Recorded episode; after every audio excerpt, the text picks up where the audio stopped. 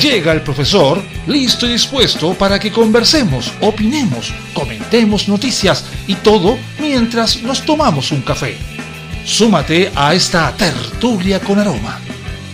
Comienza Cafeitarse en la mañana con Eduardo Flores en la radio de los monos. Buenos días. Mm, ¿En qué letra? Ah, Delta. Ay, la cruda realidad. Yo no sé qué va a pensar nuestro querido ministro de Educación, pero... Bomba de tiempo. Alcaldes apuntan a variante Delta como obstáculo para retorno presencial a la clase. Y en algún lugar del país, un par de niños acaban de sonreír. ¿Por qué será? El alcalde de Pelarco y presidente de la Comisión de Educación de la Asociación Chilena de Municipalidades, Bernardo Vázquez, indicó que la llegada de la variante Delta es una bomba de tiempo si no se logra controlar, agregando que su propagación llevará a suspender las clases presenciales. En el colegio de profesores aseguraron que esto no hace más que contradecir el discurso del ministro de Educación y su intención de abrir las escuelas a la presencialidad incluso en cuarentena. Un nuevo obstáculo para el regreso a clases presenciales ha resultado la confirmación de la variable Delta en Chile, justo en el momento en que el gobierno se aprestaba a informar cambios en el plan paso a paso, y que según señaló el propio ministro de Educación, contemplaba la autorización para abrir las escuelas en fase 1 según el presidente de la Comisión de Educación de la Asociación Chilena de Municipalidades y alcalde de Pelargo, Bernardo Vázquez, ya en una reunión que sostuvieron el lunes pasado con el ministro Figueroa y su par de salud, ah, se habría expresado la preocupación por parte del gobierno sobre esta variante, por lo que dentro de una semana se tendría que reevaluar la vuelta a clases presenciales en cuarentena. ¿Qué dirá el otro? Well, my friends, the time has come. Raise the roof and have some fun. Throw away work to be done. Let the music play on. Everybody sing, everybody dance. Lose yourself in wild romance. We're going to party, caramba, fiesta, forever. Come on and sing along. We're going to party, caramba, fiesta. Come on and sing along.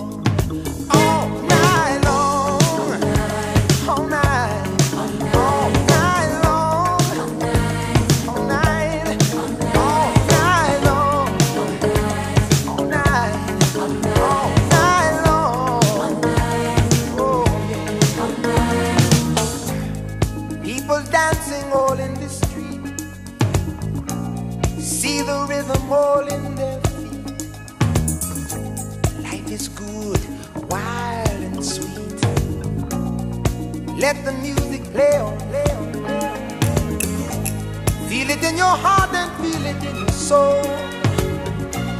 Let the music take control. We're going to party, climbing, fiesta, forever. Come on and sing along. We're going to party, climbing, fiesta, forever. Come on and sing my song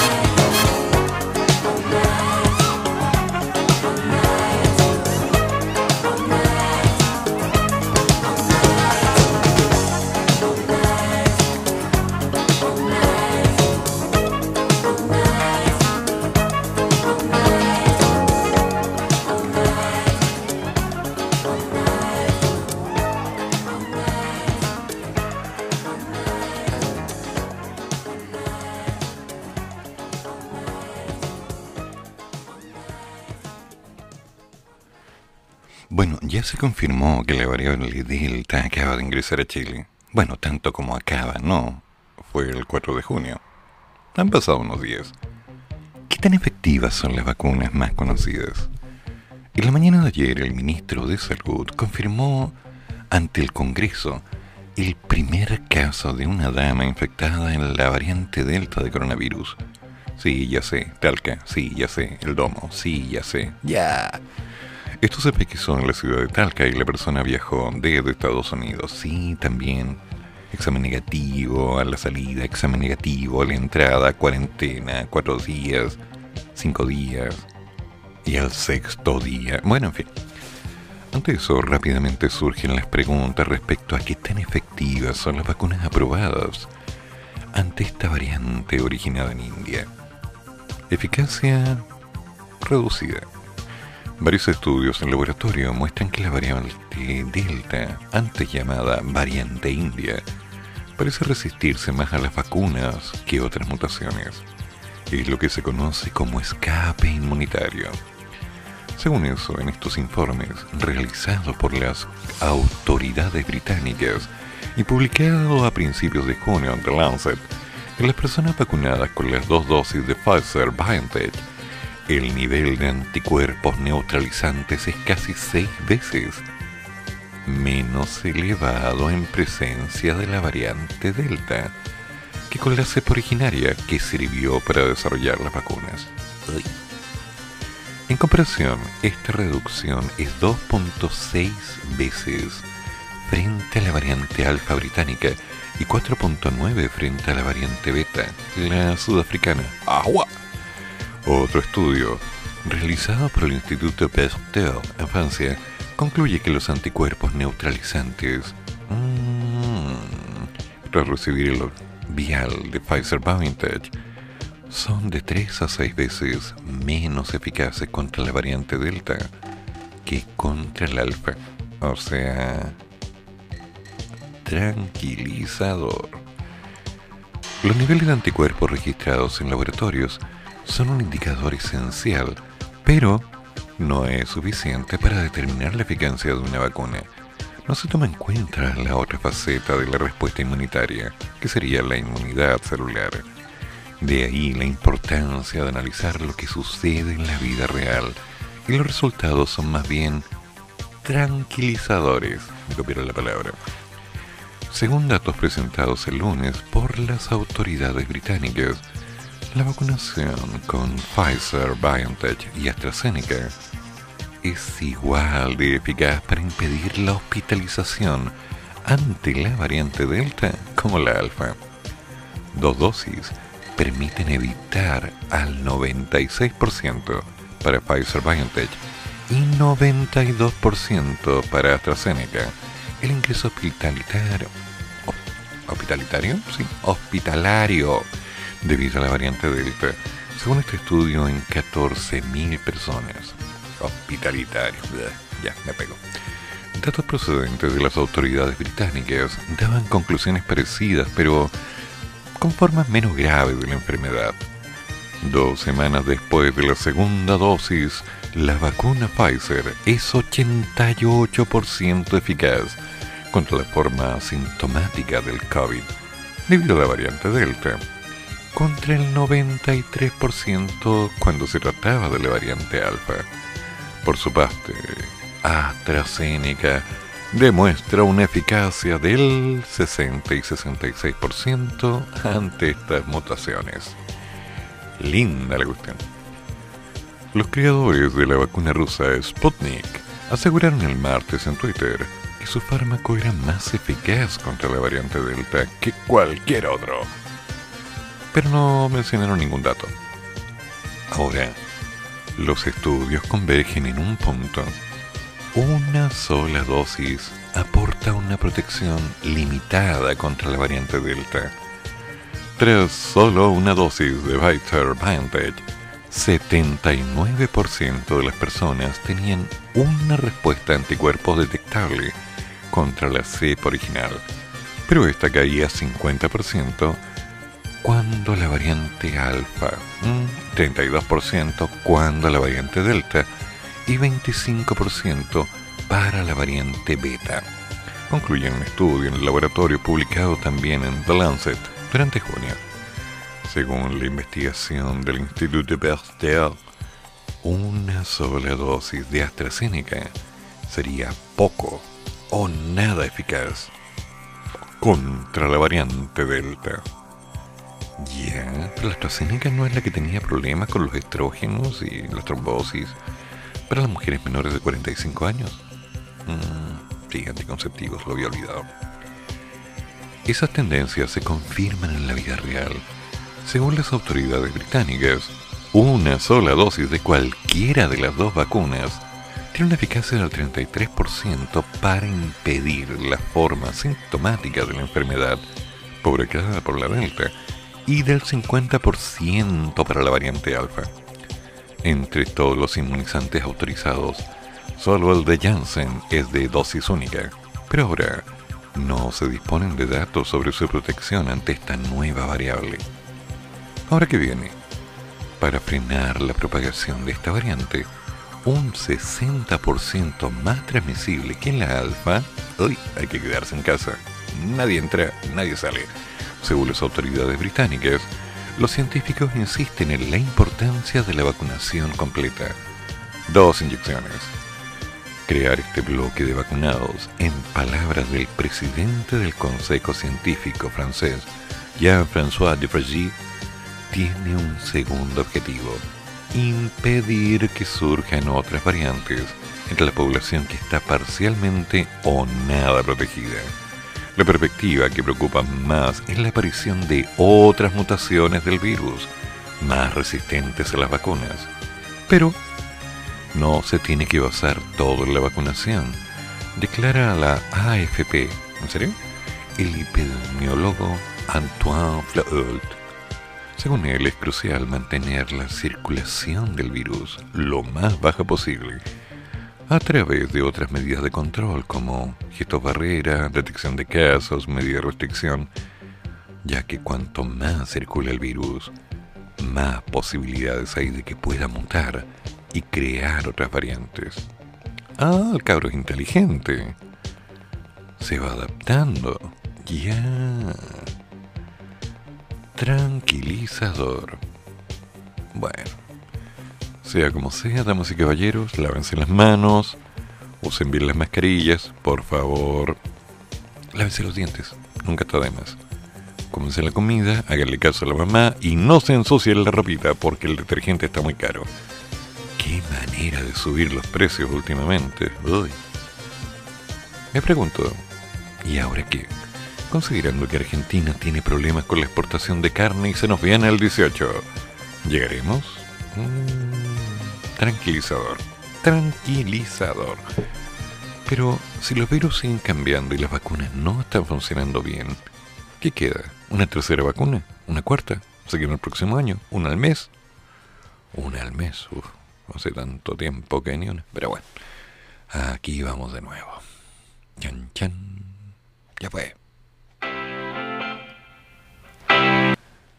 Como que... Eh.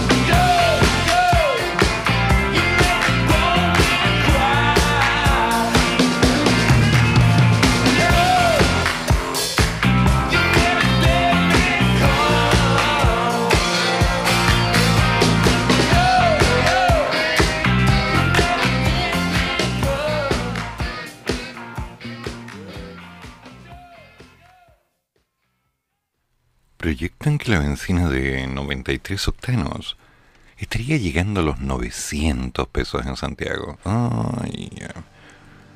Bueno, anoche estaba revisando esa noticia y me encontré con dos páginas, benzinenlinea.cl y parafinenlinea.cl. En Benzina en línea pude constatar que en algunos lugares de Santiago la benzina de 93 octanos ya está en 970 pesos el litro. Bueno, luego de cumplir 30 semanas en alza, este jueves los economistas proyectan que el precio de la benzina de 93 octanos estaría superando los 900 pesos por litro en Santiago durante las próximas semanas. La gasolina va a seguir subiendo y va a perforar el techo de los 900 pesos en promedio en Santiago. Porque es importante señalar que a nivel regional ya hay regiones donde el precio lo superó hace mucho tiempo. Sí, están a más de 900 pesos. Esto lo expuso el economista George Herman, quien llamó a cotizar los valores. De hecho, en la región de Aysén, donde tiene los combustibles más caros, el litro de la benzina de 93 octanos llegó a los 1.078 pesos en Calita Tortel y la de 97 octanos a 1.127 pesos por litro en Cochrane. Recuerda, puedes consultar en benzinaenlinea.cl, tal cual www.benzinaenlinea.cl. Y si tienes dudas porque necesitas parafina, parafinaenlinea.cl. Esto para cotizar los precios más convenientes en todo el país o lo más cercano a tu casa. La Comisión Nacional de Energía relevó, o más bien reveló, reveló este jueves que el precio de la parafina ha aumentado en casi 140 pesos en el último año. Situación similar a la que afecta a los demás combustibles, aunque en este caso no aplica el mecanismo de estabilización de los precios de combustibles, porque las variaciones al alza o la baja pueden ser mayores. Según detalló el organismo, en junio del 2020, el litro de parafina costaba 535 pesos y ahora 670. Eso me dolió. Un incremento que complica a quienes ocupan este combustible en gran cantidad durante el frío invierno que acaba de llegar. Oh, the winter is coming. Mm, you know nothing, just now. Ok, ok. El invierno es bastante pesado y se ocupa la calefacción durante todo el día. Me parece una locura su alza. Me acusan algunas personas que piden a las autoridades estabilizar los precios. Pero los precios dependen de quién. Buena pregunta. Claro, hay que ser claro. Hay gente que se está aprovechando y dice, bueno, se vende más caro, necesitan más, cobremos más, pero igual la van a comprar. Y otros que dicen, no, hay que ser solidario, hay que bajar los precios. Ah, le compran todo y la revenden más cara. Típica. Sí, la solidaridad es parte por casa, al parecer. Por la casa de uno cuando vive solo. Pero en fin. Este aumento se suma al anunciado ayer por trigésima semana consecutiva para las bencinas de 93 y 97 octanos lo mismo que el diésel. Así que, damas y caballeros, benzinenlinea.cl. Esto se puso caro, se puso complicado. A abrigarse. Preocúpense de que las puertas y ventanas estén bien cerradas. Coloquen, no sé, esponja diario o algo, esas pequeñas entradas de aire bajo la puerta. Eso va a ayudar para mantener la temperatura y evitar el ingreso de esas corrientes frías que de alguna forma suben por la espalda, llegando hasta el cuello diciendo, ¡ay, me dio el corona! Damas y caballeros, hay que cuidarse. Y hay que seguir en radiomonosconnavaja.cl. ¿No? Ok, ok. Ah, igual. Vamos. Sí, ya sé, necesito un café. Urgente. Dearly beloved, we are gathered here today to get through this thing called life. Electric word, life, it means forever, and that's a mighty long time. But I'm here to tell you, there's something else. The afterworld. A world of never-ending happiness. You can always see the sun, day or night. So when you call up that shrink in Beverly Hills, you know the one.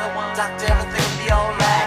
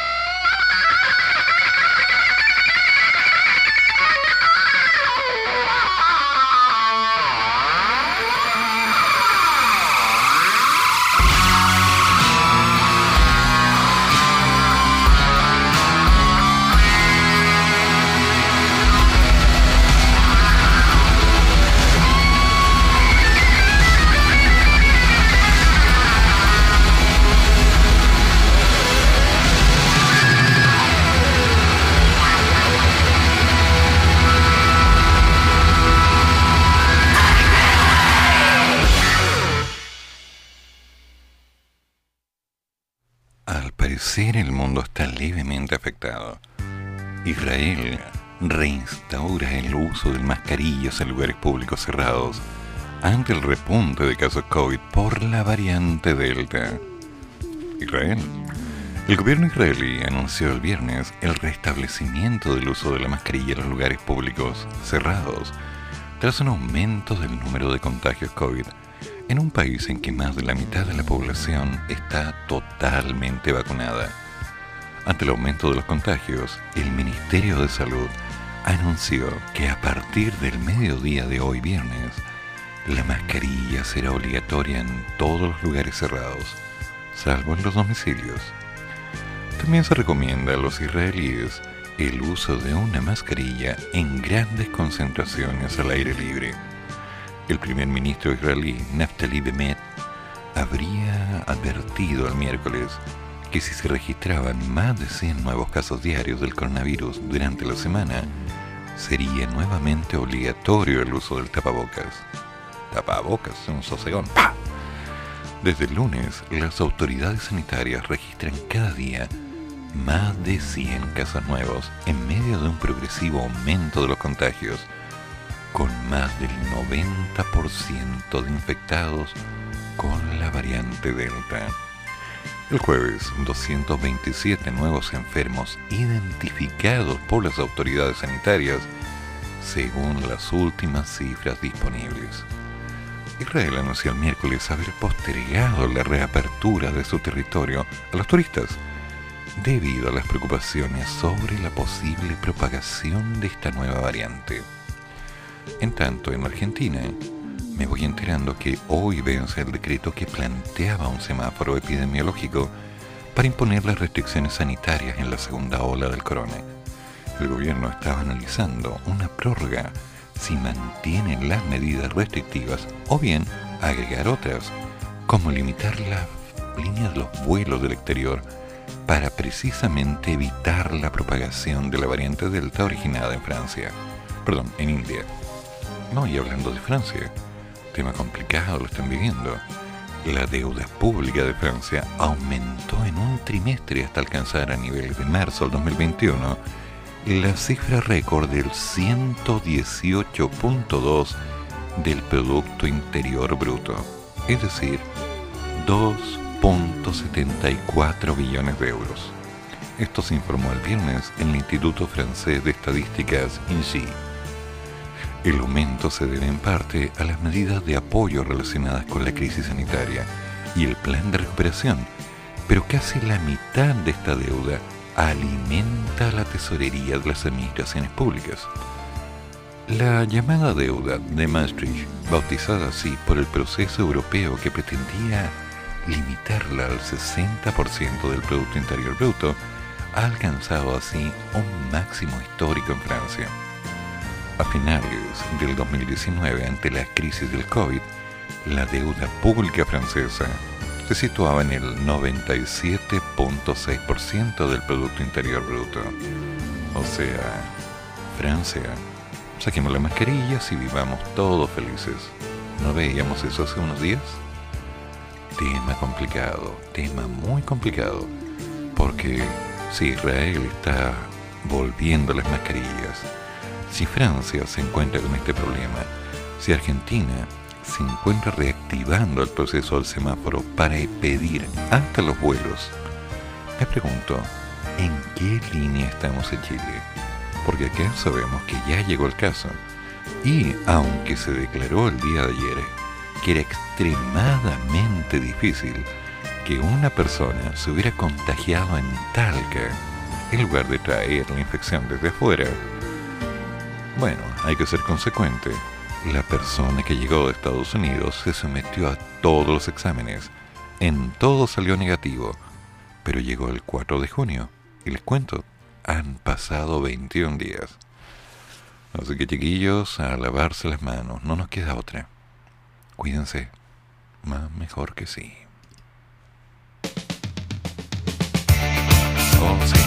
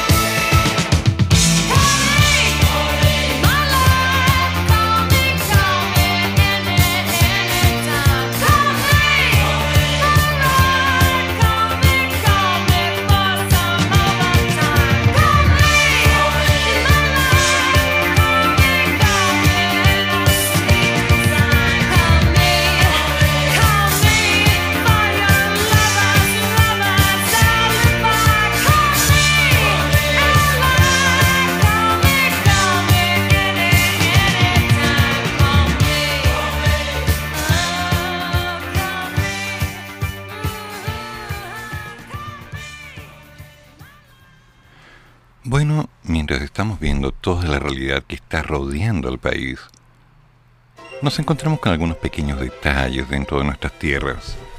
Cosas que de alguna manera nos dicen, eh, ¿ya? Los gremios valoran el fin de las cuarentenas en 24 comunas de la región metropolitana. Esperamos que sea el comienzo del retorno a la normalidad. Aunque en Santiago Centro seguimos mirando con cara de... ¿eh?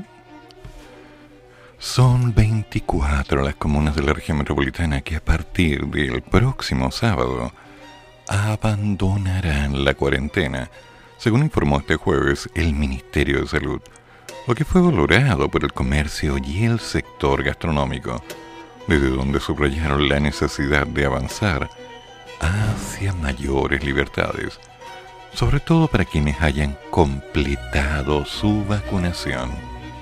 Mm. Según comentó el presidente de la Cámara Nacional de Comercio, Ricardo Mewes. ¿Mewes? ¿Mewes? ¿En serio? Mewes. Ok, Mewes. Me estás Mewes. Las cuarentenas no están surtiendo el efecto buscado debido al desgaste de las medidas de confinamiento, en especial la salud mental de las personas y la urgente necesidad de armonizar las medidas sanitarias con un retorno paulatino a las actividades presenciales. Lo anterior, añadió, debido a los graves efectos que ha tenido en especial en las pymes del sector, sobre todo en el crecimiento de la informalidad.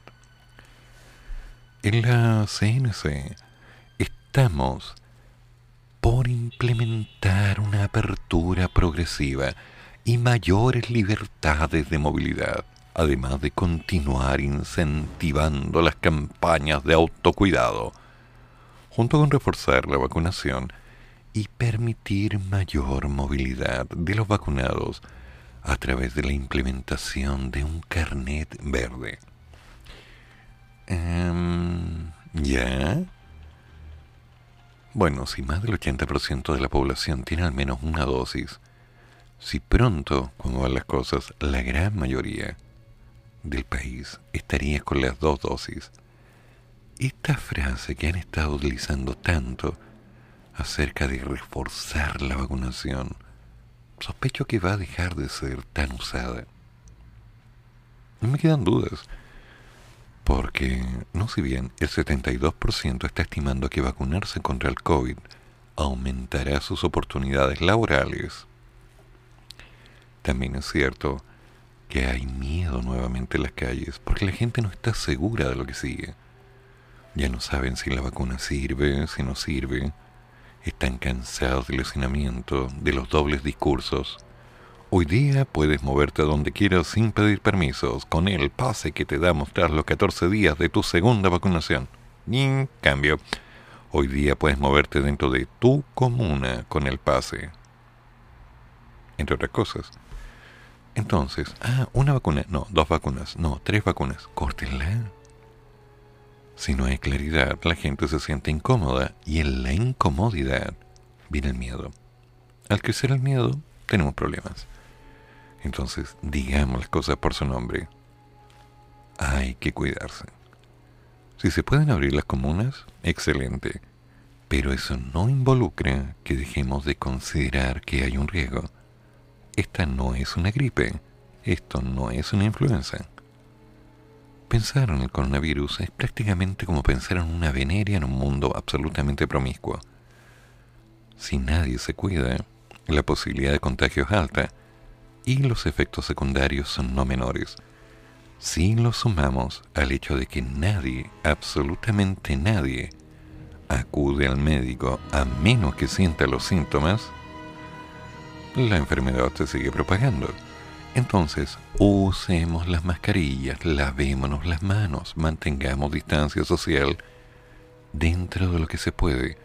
Y lo más importante, cuidémonos.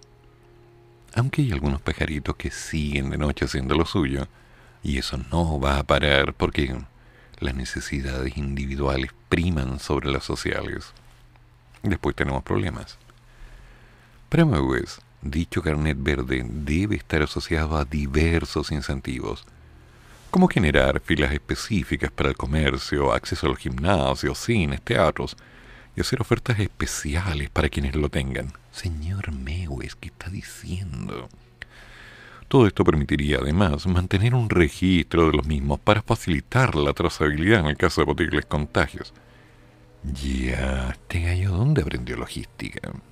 Ay, de haberlo sacado por internet un curso 2x1. Eso no sirve, esa no es la idea. Señor, aprenda a hacer muestreo. Por su parte, Carlos Sublet, gerente general de la Cámara de Comercio de Santiago, comentó que valoramos el avance a fase 2 que estamos experimentando en 24 comunas de la región metropolitana. Esperamos que sea el comienzo del retorno a la normalidad para ir pasando a las siguientes fases, los debidos resguardos, acompañado de mayores libertades de desplazamiento para todas aquellas personas que ya han completado su plan de vacunación. Mientras que Máximo Picalo, Picalo, ¿sí? presidente de la Asociación Chilena de Gastronomía, expuso que las cuarentenas largas no tienen ningún efecto. ¿Ya?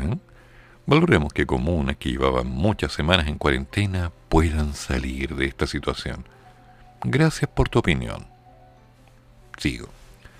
Asimismo, agregó que esperamos hasta ahora que se concrete la modificación en el plan paso a paso de manera que los restaurantes puedan entender o atender en interiores solo a las personas vacunadas, que de alguna manera nuestro sector pueda volver a trabajar. Es muy necesario. Pero la Asociación Chilena de Gastronomía realmente dejó de trabajar.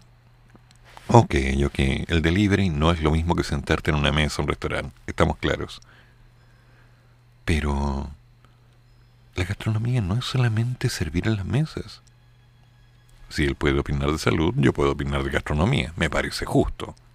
Al final, ninguno de los dos parece tener claridad acerca de lo que está haciendo el otro, ¿sí? Mm.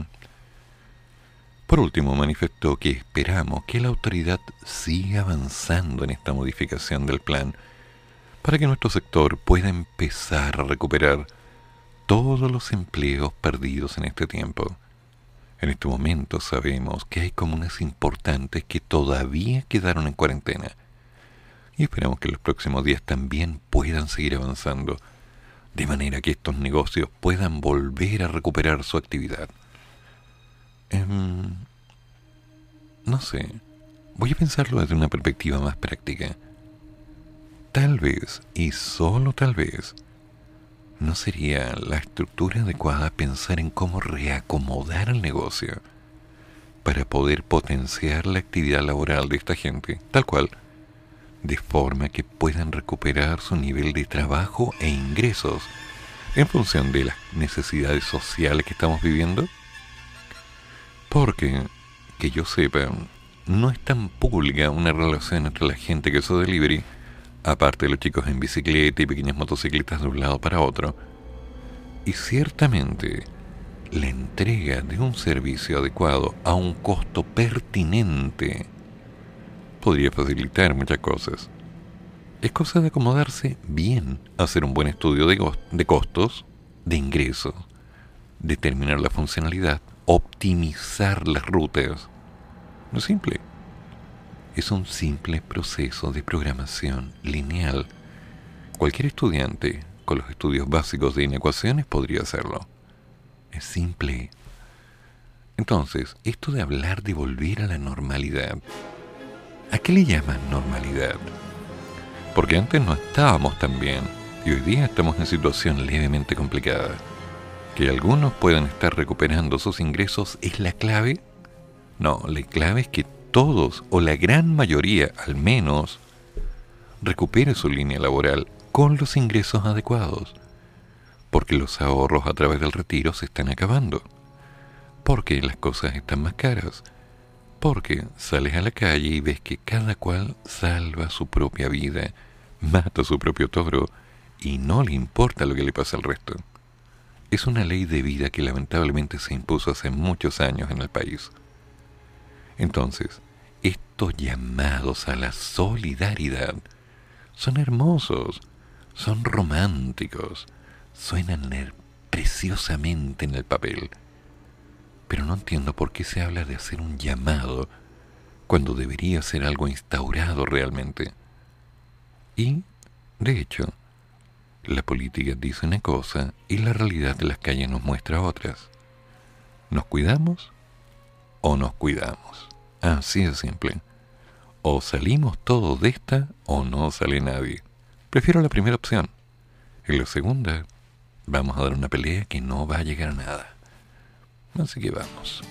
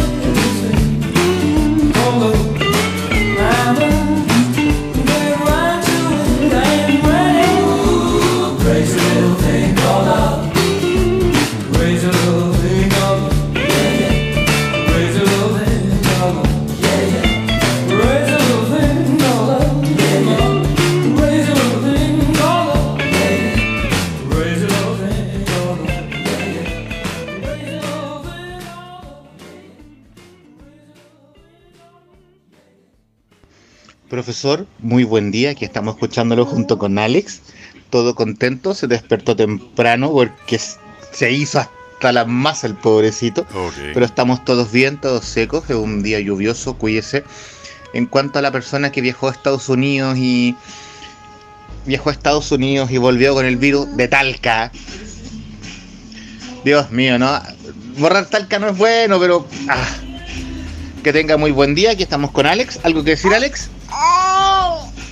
¿Qué más? Ah, ya. ¿Algo decirle a la gente, a la señora Talca que se fue a infectar? Listo. Gracias. Buenos días. Ok, solamente para aclarar, la persona que estaba en Talca vive en Estados Unidos y vino a Santiago y de ahí a Talca por asuntos familiares irrenunciables. Una situación que al parecer no ha sido tan pública pero que la tenía connotada en obligación. Se hizo los exámenes allá antes de abordar, negativos. Se hizo los exámenes acá, negativos. Hizo la cuarentena unos cuantos días en Santiago, dentro de un hotel específicamente adaptado para las personas que venían llegando. Todo bien. Viajó a Talca y se empezó a sentir mal. Al sentirse mal, se hizo los nuevos exámenes y, sorpresa. Entonces, Podríamos decir que la culpa es de ella. Pero también hay que declarar que los exámenes no arrojaron riesgo al principio. Y nos consta que tras un examen PCR Tú esperas a saber los resultados del día en que te hiciste el examen y no te da ninguna seguridad para los días posteriores.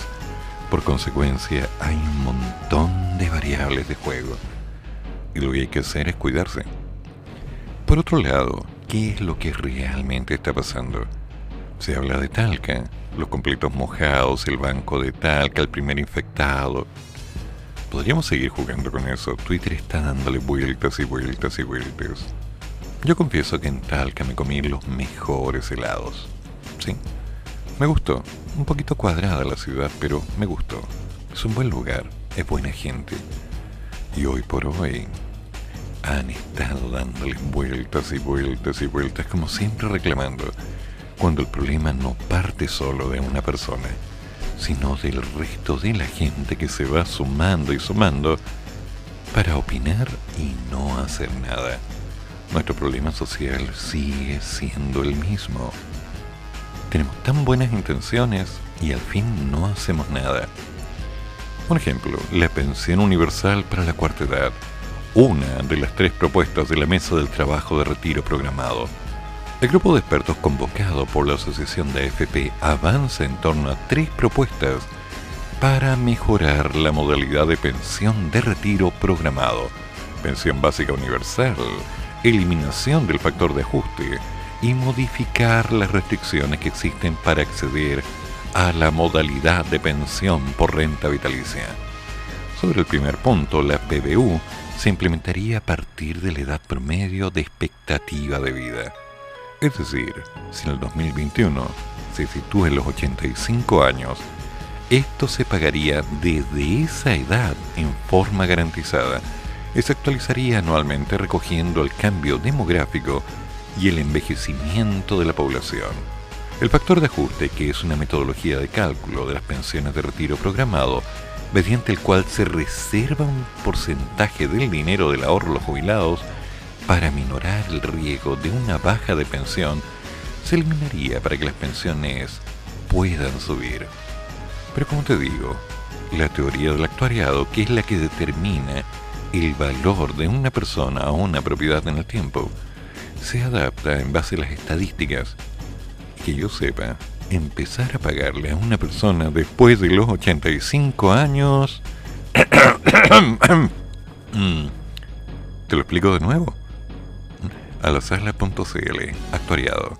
Ahí está explicado con lujo de detalles. Es todo un tema.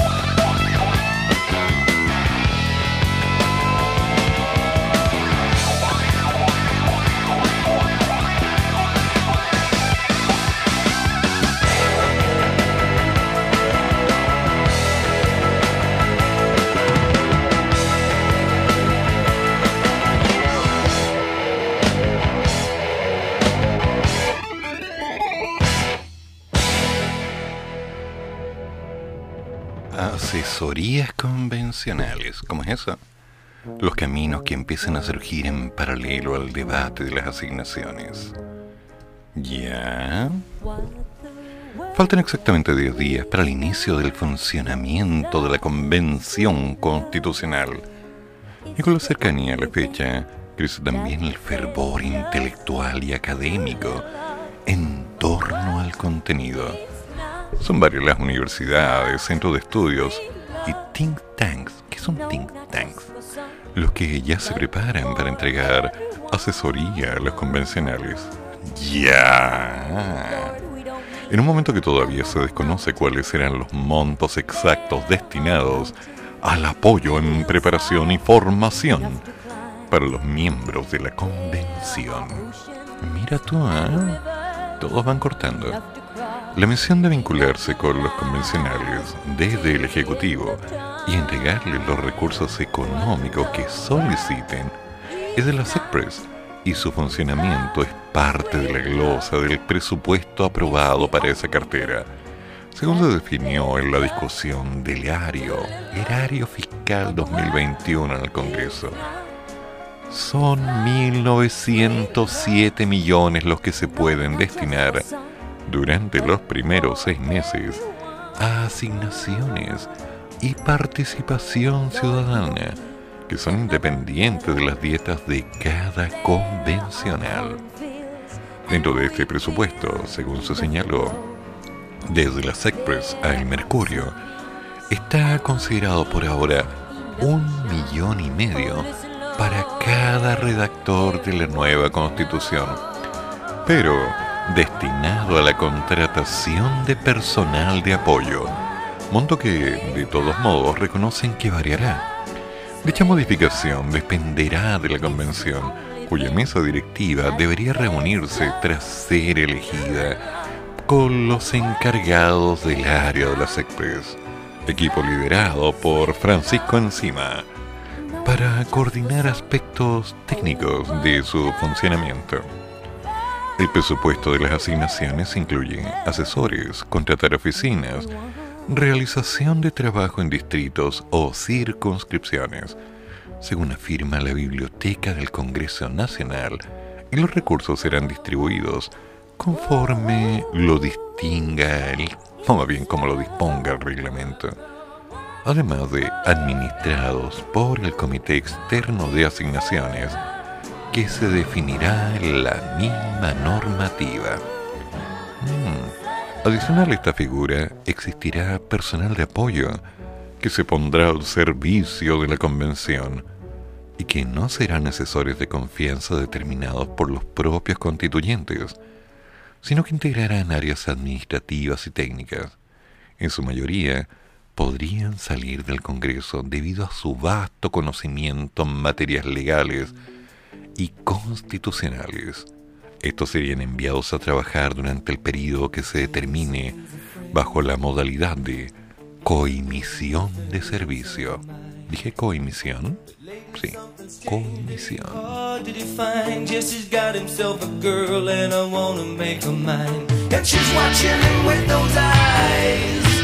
and she's loving with that body, I just know it. And he's holding her in his arms late, late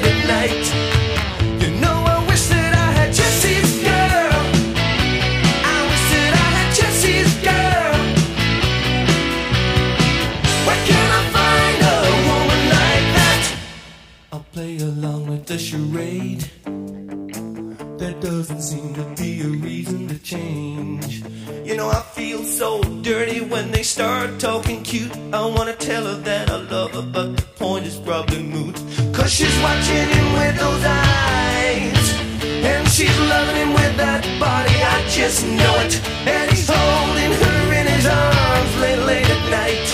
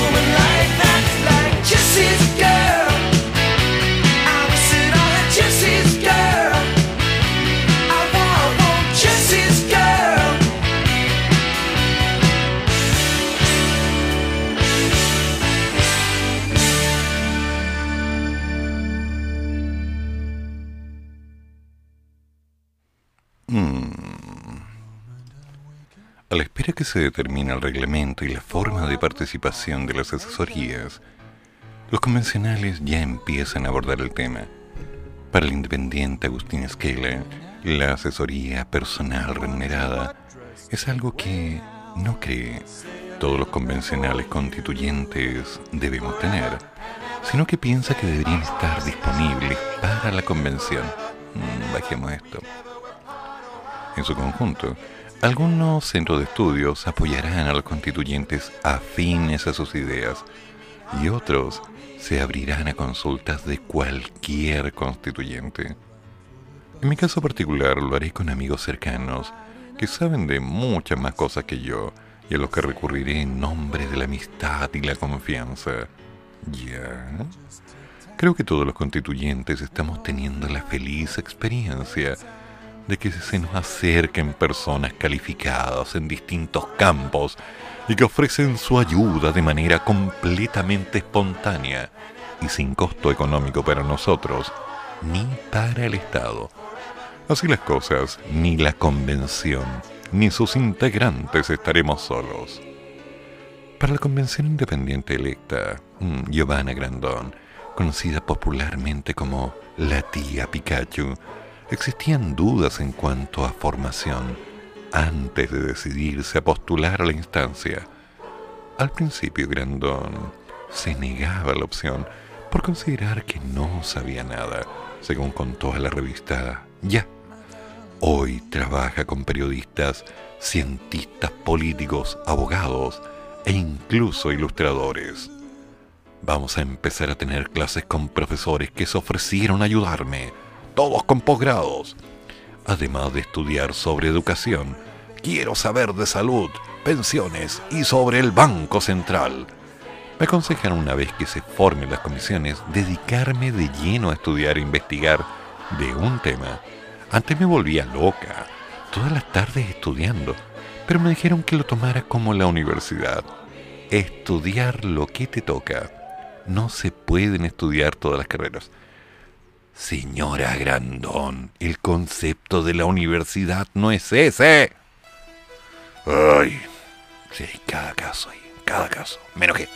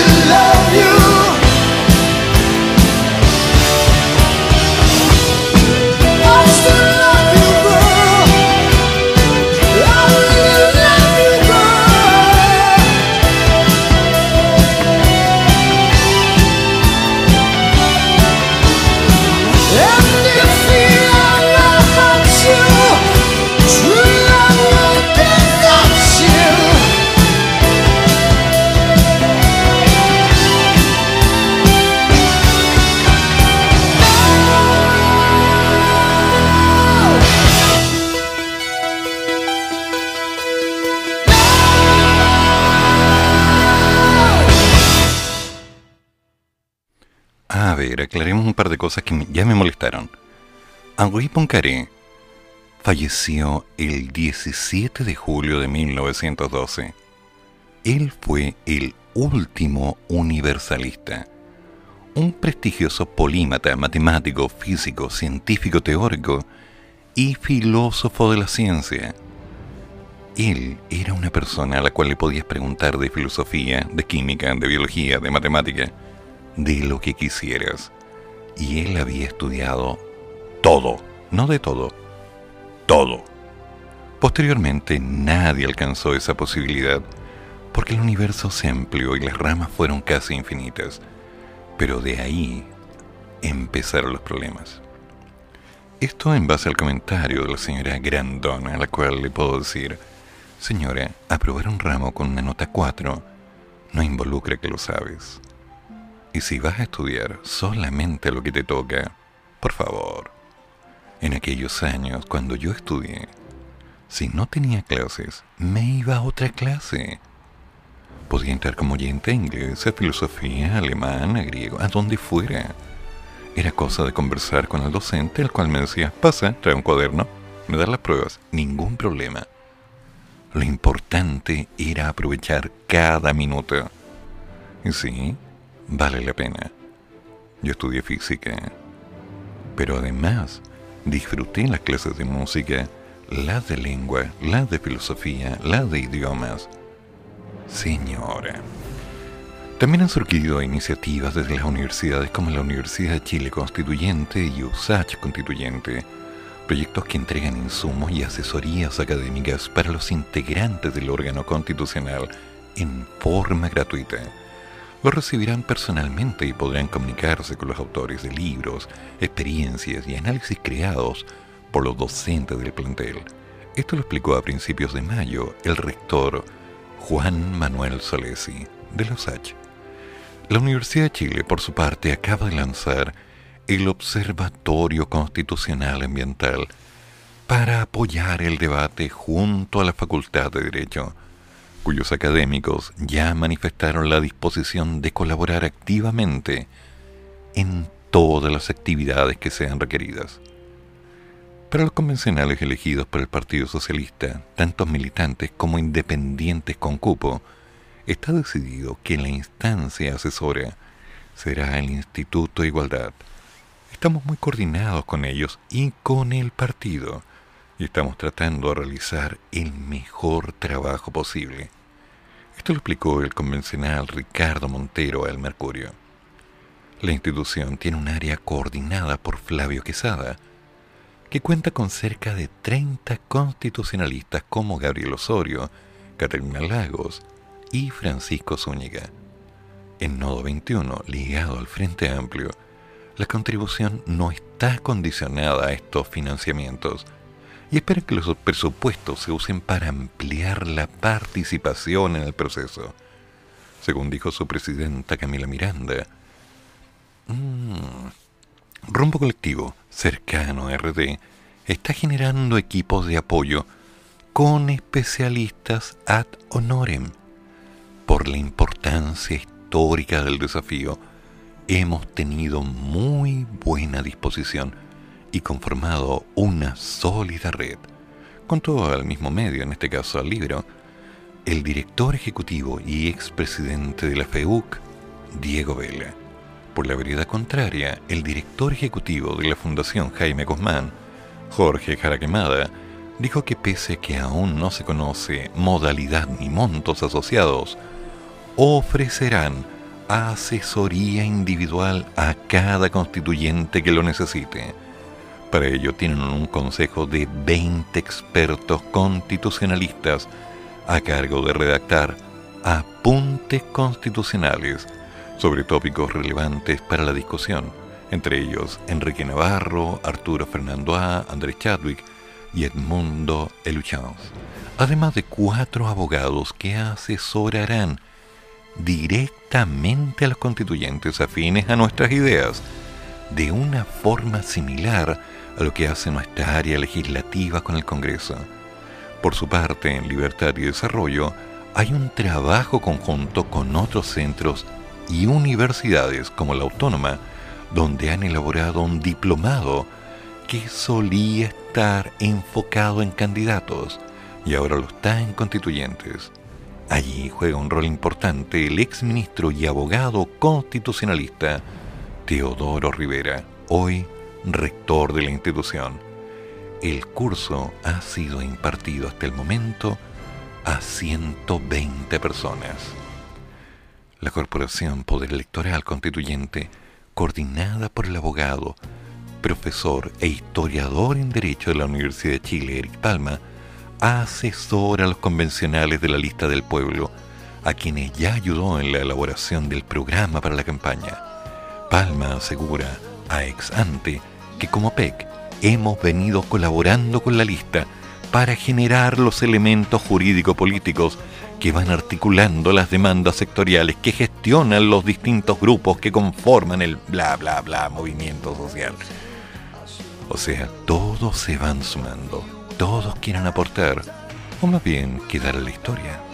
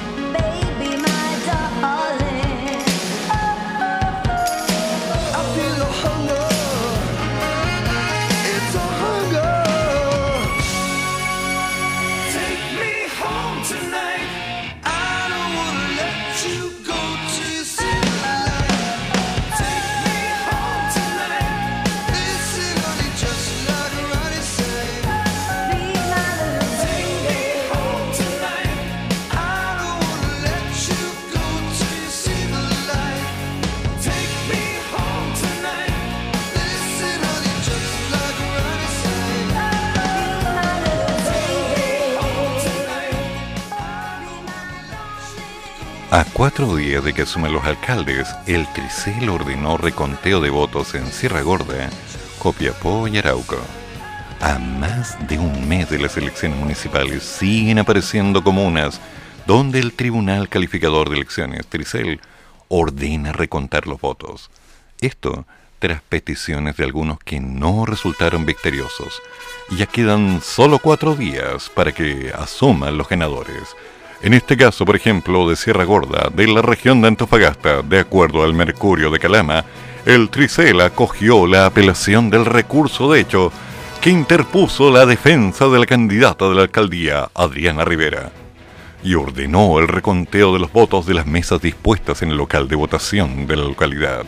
El proceso es parte de las medidas que solicitaron las candidaturas de Débora Paredes, Independiente Rivera, luego que las votaciones del 15 y el 16 de mayo preliminarmente se diera por ganadora a Rivera.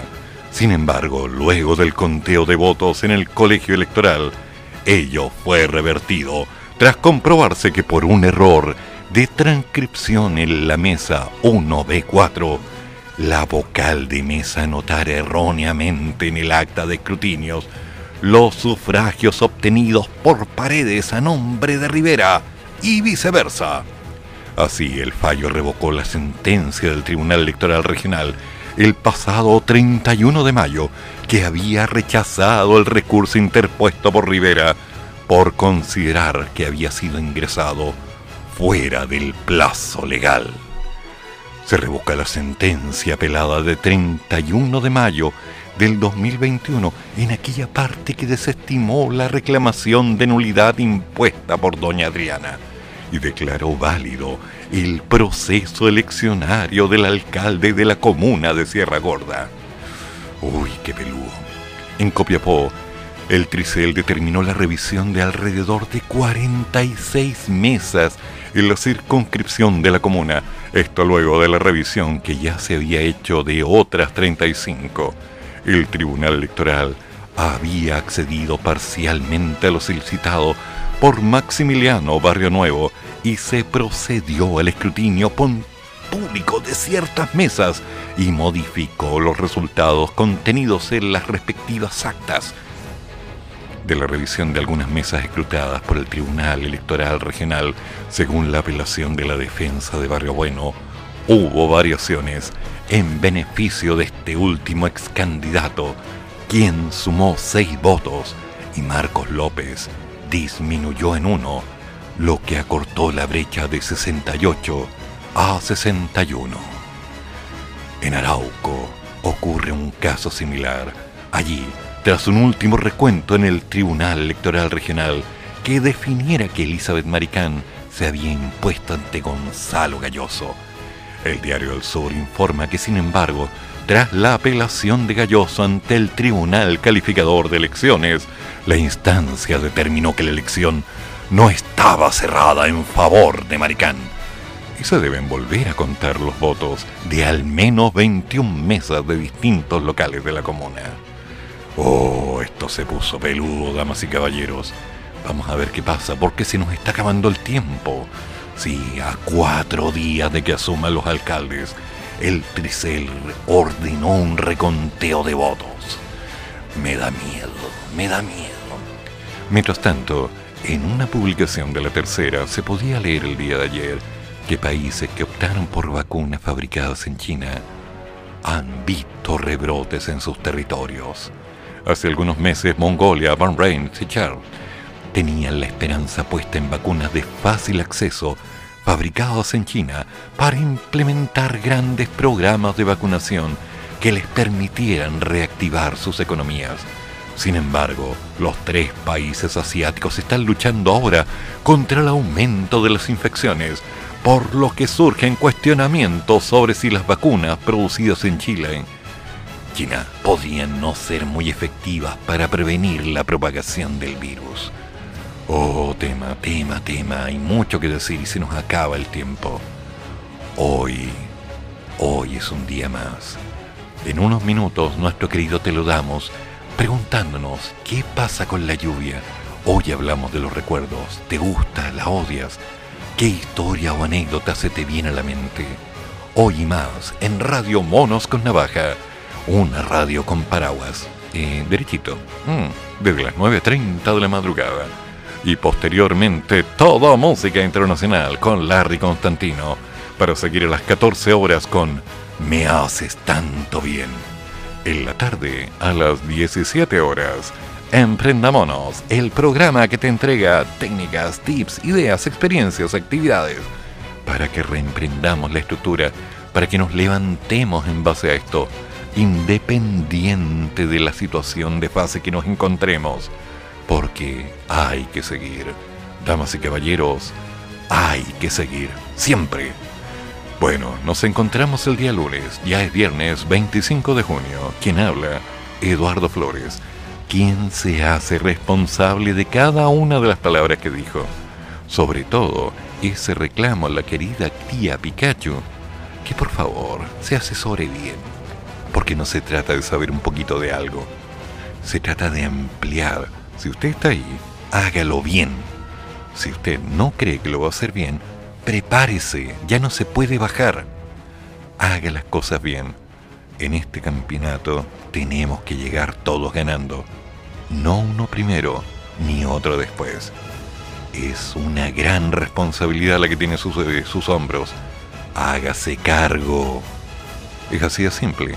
No podemos estar jugando. ¿Qué se cree?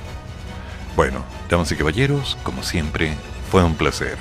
Querido Telo, amigo mío, listo todo para que puedas ingresar y yo me preparo un café. ¿Alguien quiere uno? Vamos a la batalla. Pa, pa, pa, pam. Para, pa, pam. Oye, sí, necesito un cafecito. Pam, pa, para, pa, pa, pam. Qué buen tema. Qué buena película. Qué buena serie. Qué buenos cómics. Ah, sí, lo siento. Ya, me entusiasmé. Hasta el lunes.